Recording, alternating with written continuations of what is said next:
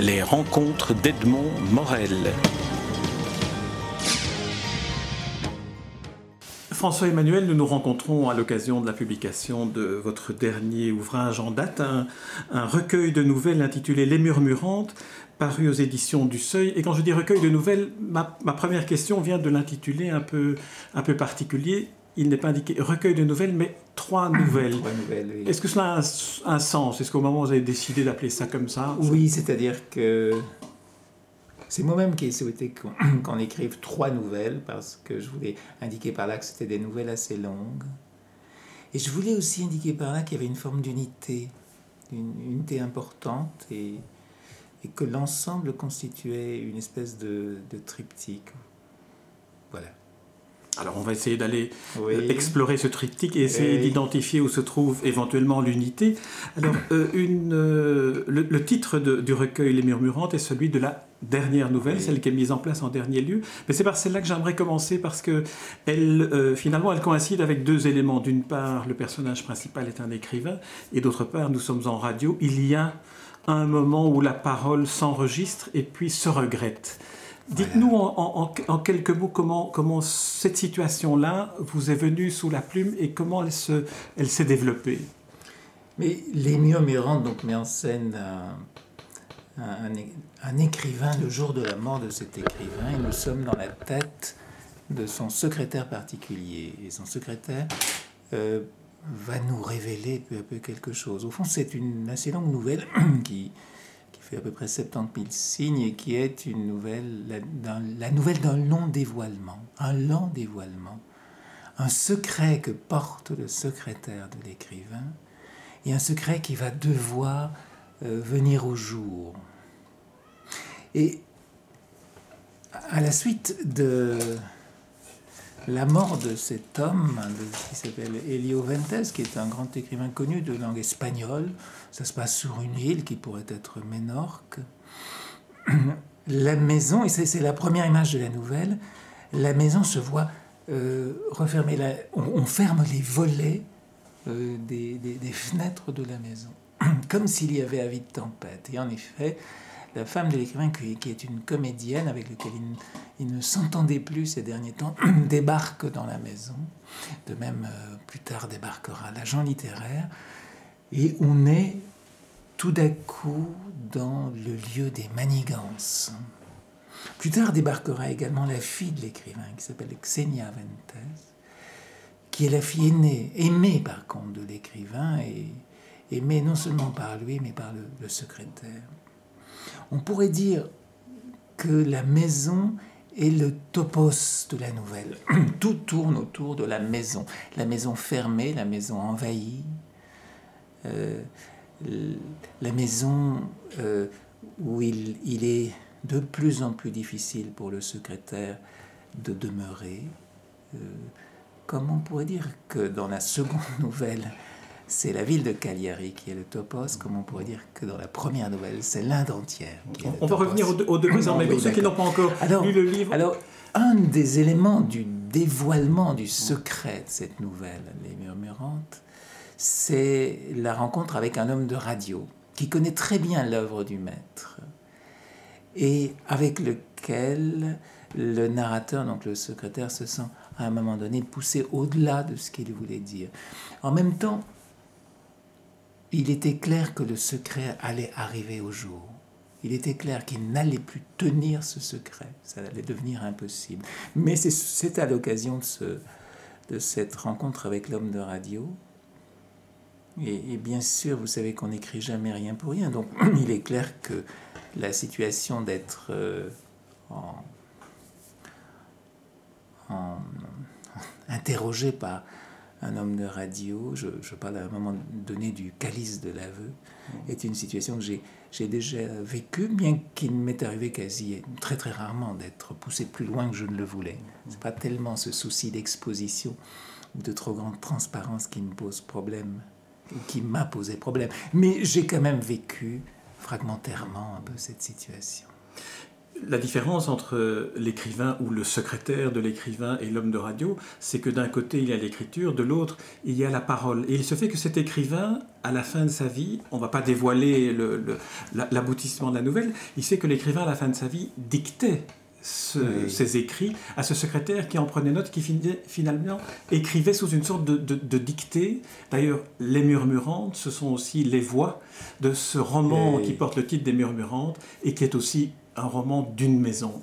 Voilà, c'est ça. C'est, une, on pourrait dire c'est une polyphonie. Et, j'ai aimé, moi j'ai aimé donner le titre à l'ensemble parce qu'on pourrait dire qu'il y a une dimension une dimension de l'oreille, de l'ouïe, de l'oralité qui est très importante dans l'ensemble des trois nouvelles, dans celle-là particulièrement.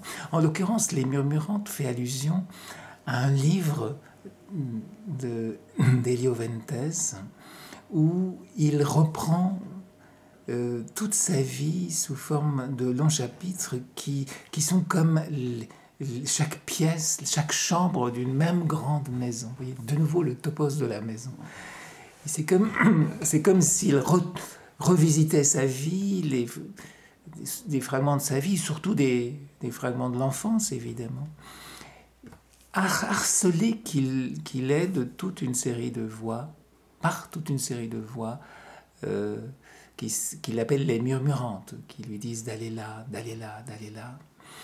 Et on peut dire que l'écriture de ce livre euh, pour lui, est une écriture quasi hallucinée. C'est-à-dire qu'il il, est, saisi par cette écriture d'une manière extrêmement euh, euh, débordante. Enfin, il, ne sait presque plus y faire face et c'est au terme d'un long moment d'écriture de, de, ces fameuses murmurantes qu'il dit au secrétaire, mais prenez tout cela, prenez toutes ces notes, faites-en quelque chose, mettez-y de l'ordre, mais moi je n'en peux plus. Il, y a dans, le, dans la relation entre l'écrivain et son secrétaire un point de départ qui est cette, cette phrase terrible que l'écrivain, un vieil écrivain qui ressemble peut-être à Borges, dont l'exergue mentionne une des, une des phrases, euh, il y a dans, la, dans le départ de cette relation cette phrase terrible où l'écrivain Elio Ventes dit Lorsque deux hommes s'associent, il y a toujours un troisième personnage, la trahison. Alors, est-ce que au, au, moment où on formule des, des confrontations comme celle-là, euh, est-ce qu'on se dit dans le fond, en tant qu'écrivain, qu'effectivement on est toujours dans un phénomène de, lutte des personnages que l'on crée et d'antagonisme? Oui. On entre dans un récit, euh, généralement avec une scène inaugurale. Ici, c'est la scène des volets que l'on ferme avec un certain nombre de lumières qui sont dans le lointain. On ne sait pas comment ça va se terminer. On sait autour de quel propos on tourne. Bien sûr, je savais qu'il allait s'agir de trahison dans, cette nouvelle, ou de la question de la trahison. Mais c'est au lecteur de décider s'il a vraiment trahi.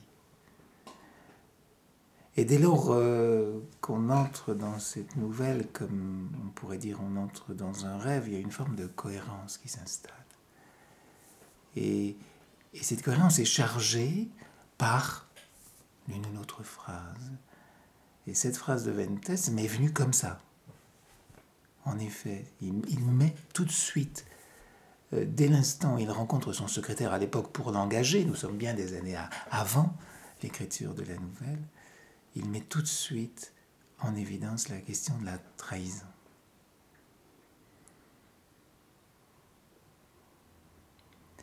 Mais votre question a un arrière-fond, sans doute que je n'ai pas tout à fait perçu. Est-ce que vous pourriez la... Je vais, y venir par un, par un, autre billet. Euh, vous avez évoqué le, dévoilement progressif, alors que d'emblée au départ, la problématique de la trahison est plantée comme étant un des éléments, comme vous dites, euh, d'une scène inaugurale, autant, autant que, que, les volets qui se ferment contre la bourrasque. On ne ferme pas les volets contre, à l'approche de la nuit, mais contre la bourrasque. Euh, est-ce que dans, dans, dans, le processus de ce dévoilement progressif, vous n'avez pas finalement installé un système qui euh, décrit l'aboutissement et puis entre dans, le chemin, parce qu'on va dans un dévoilement très lent. Le nom du personnage que vous citez de l'écrivain, on ne découvre qu'après qu'on ait d'abord connu son prénom, puis son nom. Et pour chacun des personnages, la fonction du secrétaire, on la découvre que très tard. Donc on entre dans une forme de, euh, de mystère dont on a déjà dévoilé d'emblée le, la conclusion. Oui. J'ose espérer hein, que, que j'ai fait, j'ai pratiqué cette cérémonie du dévoilement de manière très progressive. Pour moi, je, pense que lorsqu'il dit cela, on est assez loin, on est assez loin dans le livre. Mais là, on parle, je pense, du, du propos d'un récit, d'une nouvelle, d'un roman. Un roman euh, une nouvelle, enfin toute œuvre de fiction tourne autour d'un centre noir. C'est déjà présent, il est déjà présent à la première page. Parce que qu'est-ce que c'est que les volets que l'on ferme? C'est toute la question de l'exposition. S'exposer. S'exposer ici, en l'occurrence, on, a commandé de fermer les volets, soi-disant parce que les journalistes allaient arriver, parce que la femme de Ventes est très connue, c'est une comédienne très connue. Euh, accessoirement, lui est un écrivain très connu, mais je ne sais pas si ça déplace encore des journalistes. Mais donc il y a la question de l'exposition. Et la question d'exposition sera là présente tout au long de ces lignes. Et donc il y a sans doute tout un jeu, mais je pense que notez que c'est vrai de la plupart des livres que j'ai écrits. Il y a toujours une, espèce de travail du dévoilement progressif.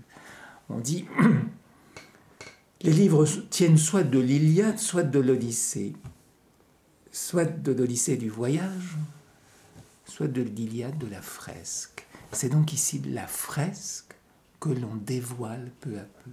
Mais dès la première page, c'est déjà présent. Et probablement, si l'on regarde euh, même les patronymes, parce que bien sûr cette chose m'échappe en grande partie, c'est aussi, c'est aussi présent. Cette chose-là vous échappe parce que j'aurais plutôt pensé que pour chacun des prénoms, chacun des lieux, au contraire, vous qui êtes par ailleurs euh, psychanalyste euh, et qui connaissez donc la, la place de l'inconscient, que en tant qu'écrivain, vous pourriez aussi peut-être maîtriser l'inconscient. Oui. Non, certainement pas. C'est-à-dire, j'essaye d'arriver plutôt innocemment à, notamment à la question du patronyme, euh, de la toponymie. J'essaye d'y arriver, je dirais, dans une forme euh, de, grande disponibilité, d'innocence, de candeur. Euh, et c'est, j'en parle à l'instant, à l'instant où je me dis, mais au fond, je l'ai appelé Ventes, c'est pas pour rien, parce qu'il y a du vent. Le vent qui entre dans la maison. il y a ventana qui veut dire la fenêtre. La fenêtre. Donc, il y a quelque chose du côté oui, de l'exposition qui est, qui est d'entrée de jeu présente. Alors, en, en cherchant le, un fil rouge, peut-être l'unité entre, entre ces nouvelles, j'ai essayé d'imaginer quels étaient les, les éléments de, de référence créatifs qui figuraient dans chacune des nouvelles. Dans celle-ci, à l'évidence, il y a l'écriture romanesque, puisqu'on a un personnage de romancier, mais il y a aussi la musique. Est-ce que c'est un élément qui, a conditionné l'écriture de, cette nouvelle-ci? Il faut dire, pour ceux qui n'ont pas encore lu le, récit, que la fille aimée et aînée de euh, est violoncelliste violoniste pardon, et joue un morceau qui est explicitement mentionné, qui est le concerto pour violon de Sibelius. Est-ce que la musique conditionne le, le, style, la musique de la phrase? Donc, ici, euh, si on prend par exemple les premières phrases du livre, ce matin, Rosalia a fermé les volets. Je l'ai entendu aller d'une pièce à l'autre et fixer de l'intérieur les barres métalliques horizontales qu'on appelle ici les barres d'ouragan. Pourtant, la radio n'avait pas diffusé d'avis de tempête. Le ciel était limpide et la mer presque calme, à peine agacée par ce vent du sud-ouest qui est le vent des jours tranquilles ici, à la Cabinière. On a un ton, qui est un ton euh, que je n'ai pas toujours, hein, qui, qui n'est pas dans cette tension, par exemple, que j'ai pu avoir dans d'autres livres, qui est le ton de la chronique, une chronique euh, raffinée, littéraire, d'un homme qui est quand même euh, frotté de littérature.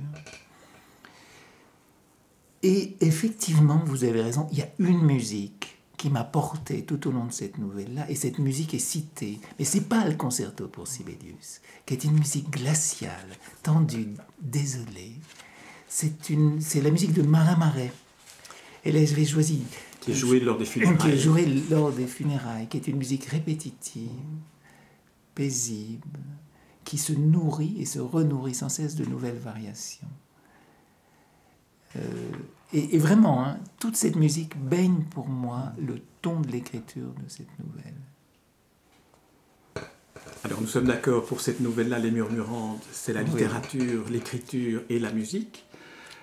Pour la nouvelle qui, précède, donc la deuxième dans, le volume, c'est la peinture, c'est le dessin, puisque un des éléments, disons, euh, protagonistes de, la nouvelle est un dessin euh, euh, d'une vierge qui est le prétexte, en, le deuxième prétexte en quelque sorte d'une rencontre entre l'amant d'une femme et le mari de cette femme dont on découvre qu'elle est décédée et dont on découvre en même temps que le narrateur qui est l'amant qu'elle est décédée. Est-ce que la peinture a, à nouveau, même question, conditionné la formulation, le style, l'écriture Alors, je, pense que la peinture va agir autrement, différemment. Euh, parce qu'autant la musique chez moi est première, la musique est vraiment première, autant la peinture pour moi est un élément que je, que j'installe on pourrait dire en un, second temps. Euh, la seconde nouvelle donc raconte l'histoire de cette rencontre qu'on pourrait penser triviale d'ailleurs, hein, entre un homme qui, qui est l'amant d'une femme et, et, son mari, qui lui envoie une lettre qui donne le titre à la nouvelle, puisque ça s'appelle La Convocation.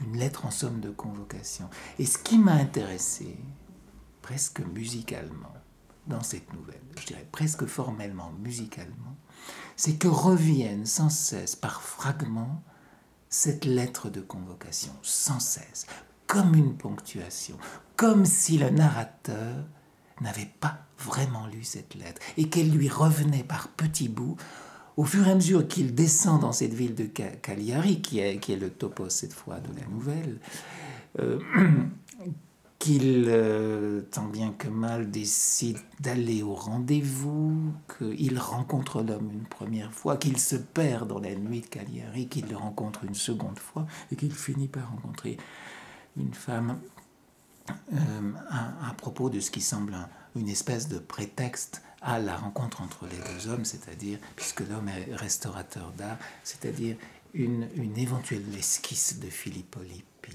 Mais ce qui est important pour moi, c'est vraiment cette ponctuation par la convocation, cette lettre qui revient sans cesse, entre les fragments de laquelle on a plutôt un style autre, tout autre. Si je dis le début, surpris, un moment surpris par une sensation très nette de déjà vécu, alors que je venais d'ouvrir ma valise sur le couvre-lit de coton bronze et que j'étais là debout dans cette chambre d'hôtel incendiée par le soleil d'après-midi. Vous voyez, c'est beaucoup plus tendu entre les coups, beaucoup plus haletant. Mais c'est ça qui, qui, est premier chez moi, toujours. Ceci dit, le, personnage féminin, donc la, femme et, et, la maîtresse défunte, on découvre dans le dévoilement progressif de la nouvelle qu'elle est aussi artiste peintre et qu'elle fait des collages. Est-ce que la typographie du collage d'extraits de lettres finalement ne donne pas aussi Peut-être, peut-être que, que, ça a dû jouer, peut-être que ça a dû jouer. Inconsciemment. Hein. Euh, oui, je me suis inspiré du travail d'une femme qui s'appelle Noël Koning, auquel je rends hommage d'ailleurs, qui fait très très beau travail, qui, travaille par couches successives des, papiers qu'elle déchire, qu'elle recolle euh, de manière à créer des espèces, on pourrait dire de tempêtes lumineuses, qui sont très, très étranges et très belles. Euh, mais c'est vrai, c'est vrai que la, peinture a, là tout à fait une place dans cette nouvelle. Vous avez évoqué le, personnage qui euh, survient à la fin de la nouvelle, qui est en fait la propriétaire de cette esquisse euh, d'un dessin de la Vierge de Filippo Lippi. Euh, ce qui est assez particulier aussi dans, dans ce personnage-là, tel que vous l'avez inventé, c'est qu'elle est très malvoyante ou presque aveugle, et que le personnage du narrateur est obligé d'utiliser les mots pour lui révéler ce qu'elle ne voit pas. Est-ce que là, on n'est pas dans une sorte de métaphore de ce qu'est l'écriture, d'une certaine manière, mais aussi de ce qu'est l'exploration de, de la mémoire par la voix, et ici de la mémoire de ce qui a été vu? Oui, en fait, la nouvelle se conclut par cette rencontre avec cette femme qui est presque aveugle. Et l'important, c'est ce que va dire cette femme, de manière euh, finalement assez euh, équivoque. Elle va dire un certain nombre de choses, à la fois sur l'homme, qui est le mari de la femme, le restaurateur d'art, plus âgé que le narrateur, et à la fois également sur euh, la, soi-disant esquisse de Philippe Lippi. Euh, elle n'est pas totalement aveugle, elle est sensible aux couleurs. C'est de toute évidence un personnage qui est bien au bien au-delà de, la simple aristocrate euh, euh, amatrice d'art. C'est une, espèce de vieille dame pleine de charme et pleine de sagesse. Et qui va nous parler, en l'occurrence, de la question de la dormition. Cet étrange mot qu'est la dormition, la, c'est la dormition de la Vierge, qui est un mot qui a qui appartient au, vocabulaire religieux, un peu comme j'avais fait utiliser le mot de portement, portement de ma mère, ce sont des mots qui appartiennent strictement au vocabulaire religieux. C'est-à-dire, euh, alors ce qu'elle, reprend, elle, à son compte comme la, mort parfaite. puisque c'est quand même un des, un des fils rouges de ces trois nouvelles, c'est trois, trois, trois morts moments après la mort de quelqu'un, trois moments après la mort d'une femme aimée dans les deux premières nouvelles, trois moments après la mort de quelqu'un, si on, si on englobe la, la, troisième. Et donc elle a quelques considérations sur la dormition, mais aussi sur le passage, sur, sur le départ, qui, me semble-t-il, ne pouvait venir que d'une personne affectée comme elle l'est. Euh, de cette infirmité de voir, de cette difficulté à voir, donc de éventuellement cette voyance intérieure. Voilà ce que je pourrais dire.